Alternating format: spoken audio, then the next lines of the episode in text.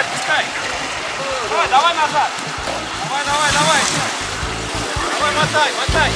Мотай, мотай. Экстремальный автомобильный спорт. Автоклуб на Моторадио. Давай, давай, давай.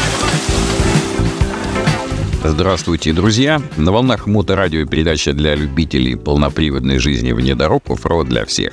А в студии ее автор и ведущий Роман Герасимов. Продолжаю малазийский сериал о 26-м гранд-финале серии Rainforest Challenge. Сегодня я буду рассказывать про 5 декабря.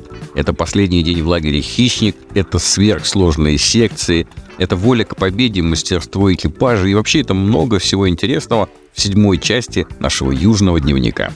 По традиции хочу выразить благодарность крупнейшему магазину внедорожного оборудования 4 на 4 Sport за предоставленную возможность посетить эту гонку. Ну, теперь поехали. Экватор 26-го гранд-финала Rainforest Challenge в Малайзии. 5 декабря. Второй день лагеря «Хищник», и он подарил внедорожным гурманам удовольствие, ну, буквально на грани перенасыщения рецепторов. Вот еще чуть-чуть, и не стыдно было бы позвать маму во весь голос на все джунгли. Начну по традиции со вступительного слова руководителя РФС «Раша» Евгения Коваленко. Сегодня 5 декабря, середина гонки. Очень плотный график. Организаторы делают день переезда, и в этот же день идут заезды. Не менее 10 спецучастков. Спецсекции очень жесткие, времени на ремонт практически не остается. Долгая эвакуация, поэтому наша команда не успевает, ну не только наша команда, вообще спортсмены не успевают проехать за день все спецсекции, и получается, что на следующий день мы доезжаем, и у нас увеличивается количество секций в день. Поэтому все очень плотно, очень жестко, очень динамично. Наблюдая за тем, как участники справляются со сложнейшими секциями, маршалы гонки продолжают усложнять спецучастки день ото дня. Сегодня каждому экипажу нужно было совершить 6 заездов, при этом у многих еще оставалось по паре секций, которые они не успели завершить вчера. В том числе и нашим экипажам пришлось сегодня откатать полноценные, ну, полтора дня гонки. Хотя ребята были к этому тоже готовы. Перед брифингом удалось поговорить со штурманом 102-го экипажа Денисом Куприяновым. А Алексей Филяр и Денис, единственные из нашей сборной, едут в этом году в категории R2. Добрый день всем. Сегодня у нас второй день предатора. Вчера не успели, были такие очень интересные, занимательные секции. Вчера успели всего две. Очень долго проходили. Даже на одной секции дается 30 минут. Такая сложная, интересная. На подумать. Вот поэтому, ну, наш экипаж 102 вчера прошел только две. Сегодня нужно дойти две и еще шесть. Погода радовала солнцем, но воды хватало и без дождей. Две самые трудные секции захватывали часть реки с песчаными и каменными засадами. Было довольно много сходов по техническим и психологическим причинам. Все-таки сказывалась усталость техники и обострение конкурентной борьбы. Остальные машины управляются все-таки живыми людьми, а хуманом, как вы знаете, эрара эст, то есть человеку свойственно ошибаться. Снова верну в этот э, спортивный репортаж несколько слов о бытовой части, потому что про нее, как это ни странно, спрашивают чуть ли не чаще, чем про саму гонку. А в частности, всех очень волнует вопрос гигиены на этапах в джунглях. Любителей чистоты и порядка могу обрадовать. И в этом аспекте организация не подкачала.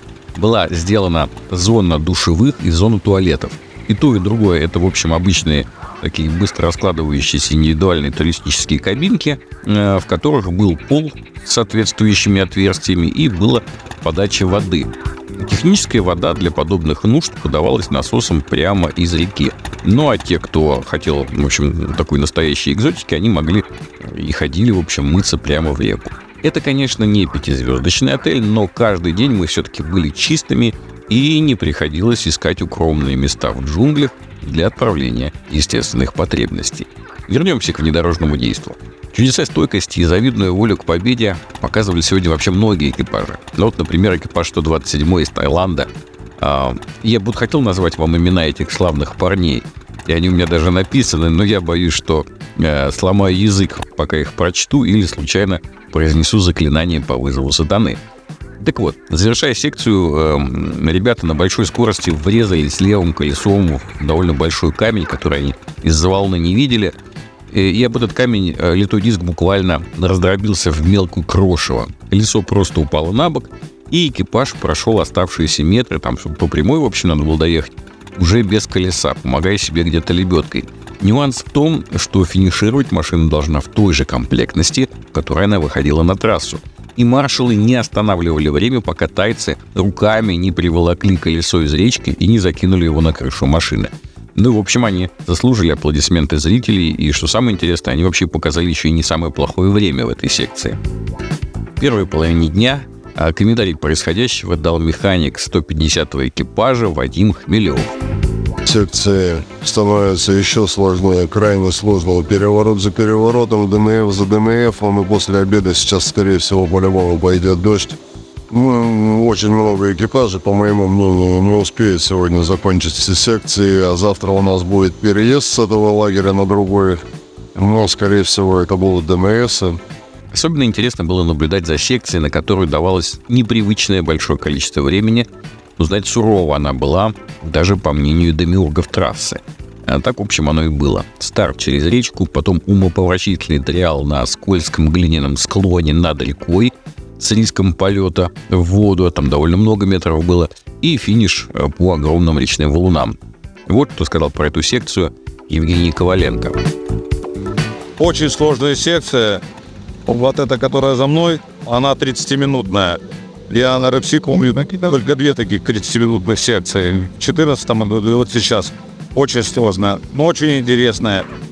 Ребята, те, которые даже не доезжают э, с нормальным результатом, получают огромный опыт преодоления препятствий. 103-й экипаж сборной России Александр Круткин и Данила Зарубина, как и остальные участники, перед своим стартом следил за прохождением этой секции, посмотрел, как едут э, конкуренты, но однако все-таки избежать досадной ошибки им, к сожалению, не удалось. Машина легла на бок, но благодаря грамотным действиям Даниила и вообще общему хладнокровию, которое присуще этому экипажу, ребята поставили машину на колеса, Дымили, правда, беспощадно, но тем не менее финишировали и уложились вовремя. Вот что сказал Александр сразу буквально после финиша, когда мы его поймали, он отмывался в реке от грязи. Но немножко пошло не по плану. Вроде уклон был такой не очень серьезный, но внизу оказалось мягче.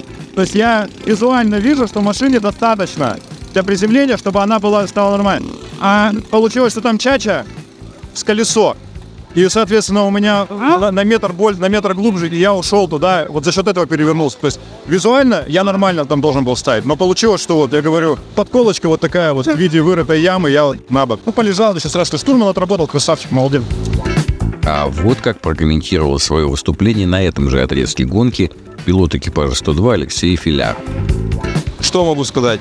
Сначала все пошло по плану, до того момента, пока мы завалили дерево.